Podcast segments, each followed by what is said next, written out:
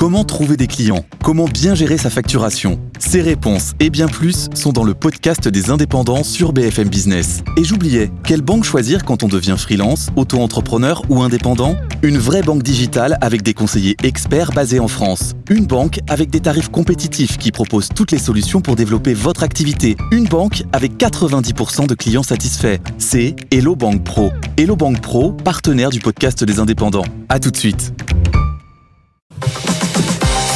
BFM Business, BFM Crypto, la chronique.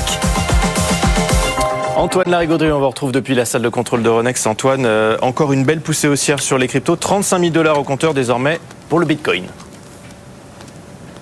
Oui, plus 4% en 5 journées, quasiment 30% de gagnés sur un mois. On revient sur les niveaux de mai 2022, c'est dire. Très belle poussée euh, en ce qui concerne aussi l'Ether qui fonce vers les 1900 dollars et l'XRP qui repasse même les 61 cents désormais.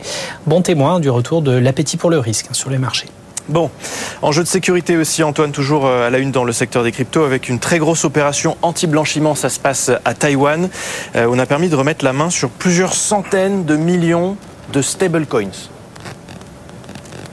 Oui, 324 millions hein, de, de Tether d'USDT issus d'une fraude à l'investissement de grande ampleur. Hein, débusquée après une longue enquête, cette masse de stablecoins a été transférée à une multitude de comptes fictifs dans plusieurs pays, visiblement, et récupérée ensuite, liquidée en cash par un seul intermédiaire bah, qui a été appréhendé.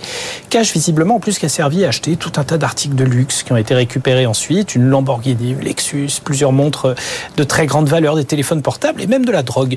Taïwan, qui se félicite de cette opération qui est sans la plus grosse euh, anti-blanchiment jamais effectuée en Asie, peut-être même dans le monde cette année. Le pays qui s'enorgueillit en plus d'un cadre législatif qui vient d'être encore renforcé pour éviter ce genre de délit, 324 millions d'un coup. C'est à peu près le montant de ce que les hackers nord-coréens du réseau Lazarus ont réussi à pirater en quelques mois. L'opération fera donc date dans les annales de la lutte anti-criminalité dans le secteur des cryptos.